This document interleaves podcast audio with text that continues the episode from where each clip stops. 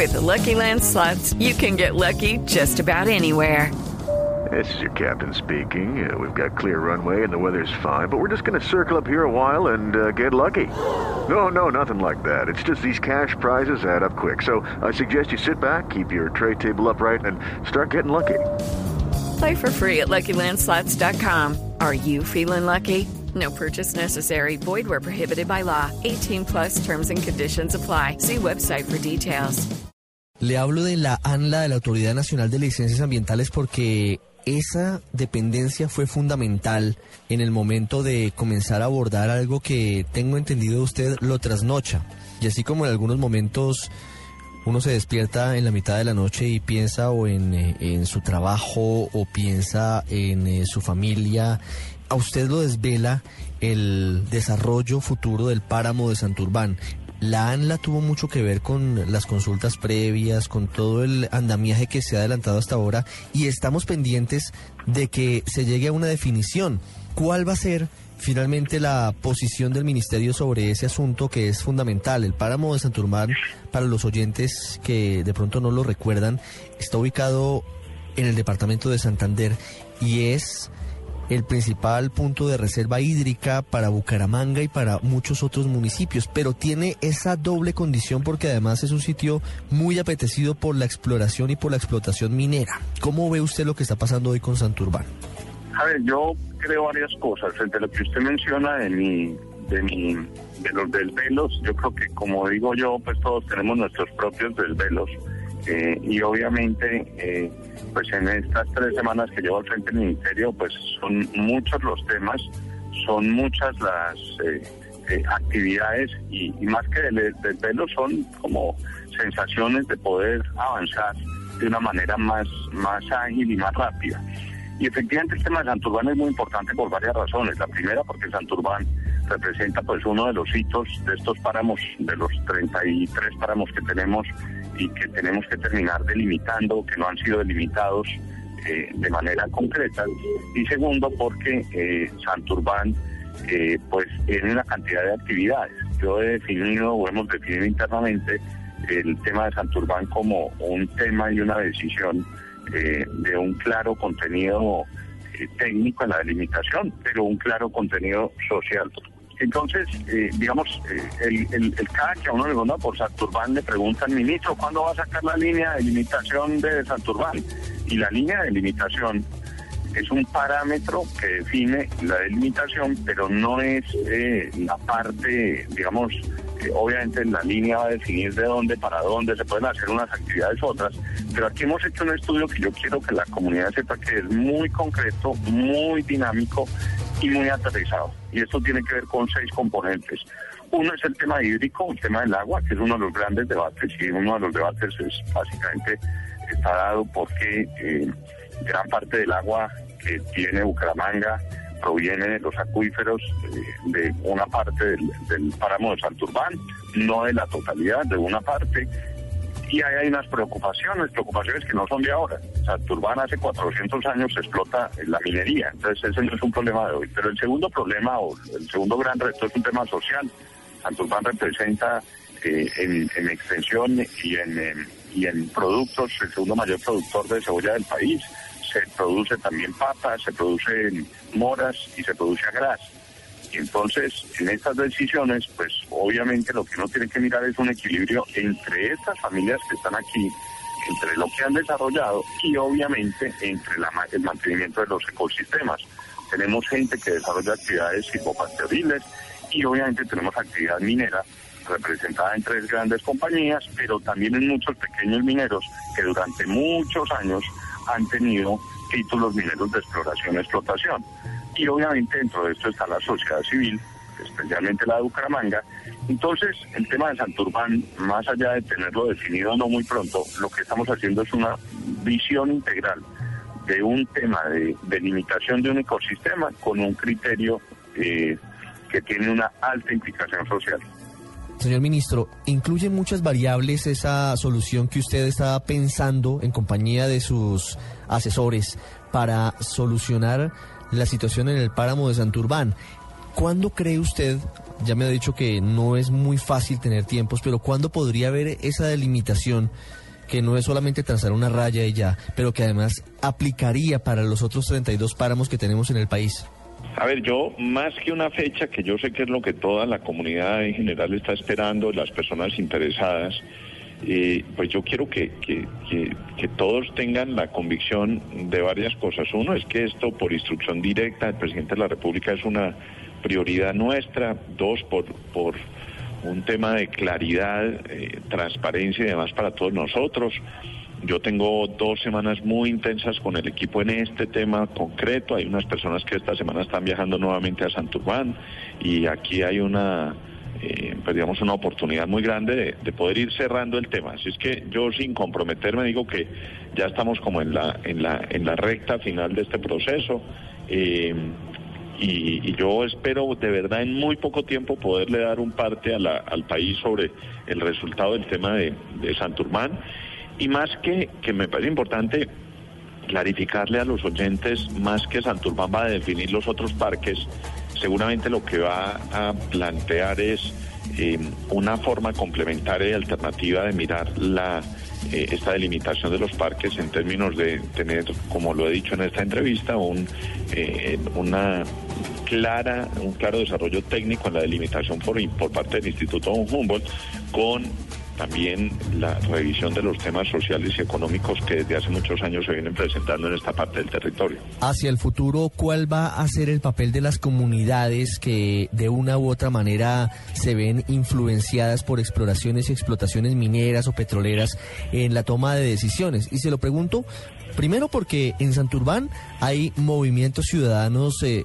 sobre el tema y también en otras partes. Recordamos hace cerca de un año en Piedras, Tolima, hubo una consulta popular en donde sus habitantes le dijeron no a la minería, no a la explotación de oro. Hacia el futuro, ¿cómo va a ser el papel de la gente que se ve afectada por ese tipo de exploraciones? A ver, yo creo que hay varios temas. El primero es, eh, hay unos temas claramente definidos, legalmente definidos, en estos escenarios que usted da, desde el punto de vista constitucional, de consultas previas en ciertos eh, escenarios y partes del territorio nacional, eso, eso en una primera medida. En segundo lugar, eh, pues en, términos generales, mm, creo que, que yo tenga conocimiento, pues no ha habido mucha, eh, digamos, introducción de empresas mineras o petroleras en donde no se haya hecho una socialización concreta con la comunidad. Y concreta no quiere decir que necesariamente eh, pues termine decidiéndose de un lado o de otro, pero, pero donde se involucra eh, la comunidad. Ahora, estamos hablando de ecosistemas, en el caso de Santurbán y otros páramos, en donde hace muchísimos años, muchos, hay gente asentada trabajando en actividades agrícolas, en actividades eh, ganaderas y en actividades mineras eh, constituidas legalmente desde hace mucho tiempo. Esos son temas sobre los que obviamente esta decisión eh, se está fundamentando. Entonces, eh, esto tampoco es igual que la, que la línea divisoria, es decir, a partir de ahora todo va a ser de esta forma o de la otra, sino seguramente cada páramo, como es efectivamente, pues es una individualidad y una realidad. ¿Cuál es la realidad hablando de minería y de Exploración y Explotación Petrolera, señor ministro, de hoy en Colombia sobre el fracking, que es una controvertida práctica que consiste, como dice su palabra en inglés, en fracturar, en tratar de extraer desde el fondo más profundo el petróleo por medio de, de inyección de agua a altísima presión. ¿Cuál es hoy la realidad de esa práctica en Colombia? A ver, yo quiero hacer varias eh, consideraciones. La primera es, eh, yo estoy cumpliendo la cuarta semana, tres semanas y media al frente del ministerio. Eh, el Ministerio de Medio Ambiente, el Ministerio de Minas, desde hace exactamente dos años vienen trabajando en el estudio, la investigación, el análisis, el debate del tema del fracking. Para los oyentes que haya mayor claridad, esta es una técnica que se utiliza en algunos países del mundo, otros no la utilizan cuyo objetivo fundamental es hacer unas perforaciones entre 1.500, 2.000 metros aproximadamente de profundidad hacia abajo y de manera lateral. Se introduce, se inyecta agua a alta presión, 94% de agua un 5% aproximadamente de arena muy, muy, muy pequeña, muy delgada y un 1% de algunos eh, ingredientes químicos y lo que se hace es fracturar eh, la zona rocosa con el fin de lograr eh, el ingreso de fundamentalmente de gas, otro tipo de hidrocarburos. Después de dos años, de más de 40 mesas de trabajo, de haber traído casi cinco expertos internacionales, de visitar países en Estados Unidos y en Europa, unos que utilizan el fracking, otros que no, y otros que han declarado la moratoria. Esto es, que han dicho que hasta que científicamente no esté comprobado si el fracking causa unos daños medioambientales comprobables técnicamente, pues ellos prefieren abstenerse de utilizar eh, la práctica. El Ministerio de Minas reguló lo pertinente a ellos y el Ministerio de Ambiente sacó en el mes de junio del presente año la resolución sobre los términos de referencia para la exploración, no para la explotación. Eh, en términos reales esto significa que hoy tenemos una reglamentación absolutamente técnica, muy bien diseñada en, en nuestra percepción y lo que se ha buscado es mitigar aquellas experiencias en donde se han causado unos daños medioambientales claros y determinados con los mayores controles dentro de este proceso. A hoy, nosotros no tenemos ninguna solicitud eh, para hacer perforación en yacimientos no convencionales. Digo, a hoy el Ministerio de Ambiente y Desarrollo Sostenible, no quiere decir que el Ministerio de Minas no tenga lo propio, y en esa medida esa es la, la situación. Y a mí me parece importante mencionar igualmente que, este es un debate que es, que es importante y es importante porque se va a definir gran parte del futuro de cómo se pueden desarrollar las exploraciones y explotaciones eh, de hidrocarburos. Y lo que yo quiero llamar la atención es que aquí no se está tomando una decisión en un fin de semana o en un mes, aquí duraron muchas personas, más de dos años, haciendo un trabajo técnico, lo que no quiere decir que no haya otras visiones, otras voces que nosotros respetamos profundamente.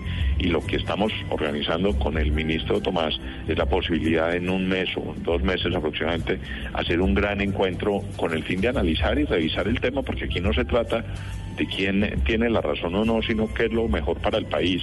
Y nosotros tenemos la convicción frente a lo que hemos investigado, estudiado, analizado y debatido, que aquí hay una oportunidad importante de desarrollo con unas contingencias muy claras, con unas medidas muy claras para preservar el medio ambiente. Sí, pero en materia ambiental hay muchos cuestionamientos. Eh, ¿Cuáles son las conclusiones que tiene Colombia frente a esas quejas que se dan, porque se explican, entre otras, las preocupaciones porque se dice que esa práctica generaría muchas dificultades con eh, la posibilidad de que las comunidades cercanas al sitio donde se hace la fractura puedan abastecerse de agua y también frente a la posibilidad de otros perjuicios, de otros daños, incluso el aumento de la actividad sísmica en la zona. A ver, eh, frente a lo que usted menciona, mm, los riesgos que se han planteado tradicionalmente están asociados a uno, sin lugar a dudas, eh, la utilización de esta técnica implica mayor utilización en volumen de agua eh, frente a una eh, exploración, explotación tradicional, eso no hay ninguna duda.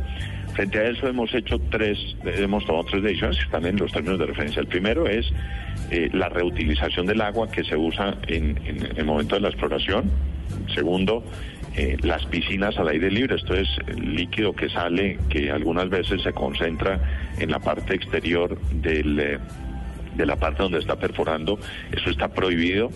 En tercer lugar, estamos buscando que eh, o planteando que el, agua que se utiliza pueda ser abastecida de agua que ya haya sido tratada y utilizada previamente. Y adicionalmente, frente al tema de la eh, sismicidad, Ah, bueno, y el otro, digamos, la otra gran duda y cuestionamiento del tema de los acuíferos. Los acuíferos están entre 300 y 600, 700 metros.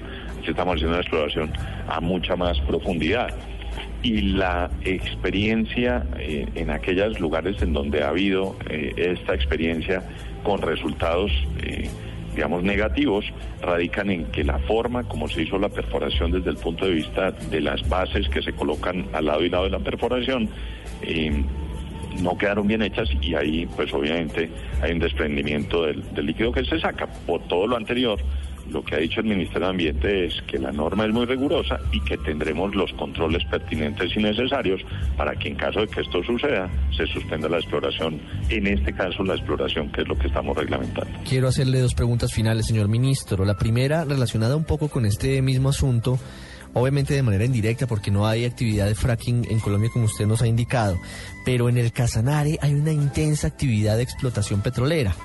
Y eso, dicen eh, informes de expertos, habría ocasionado la terrible situación, el aumento en la sequía habitual que ha llevado hace algunos meses a la muerte de miles de chigüiros. Claro, es una situación que puede ser normal en esta zona del país, la muerte de animales por eh, la intensa sequía y la falta de agua, pero en esta oportunidad se vio potenciada, se vio multiplicada casi que por 5 o por 10. ¿Cómo van los estudios sobre eso en el Ministerio de Ambiente?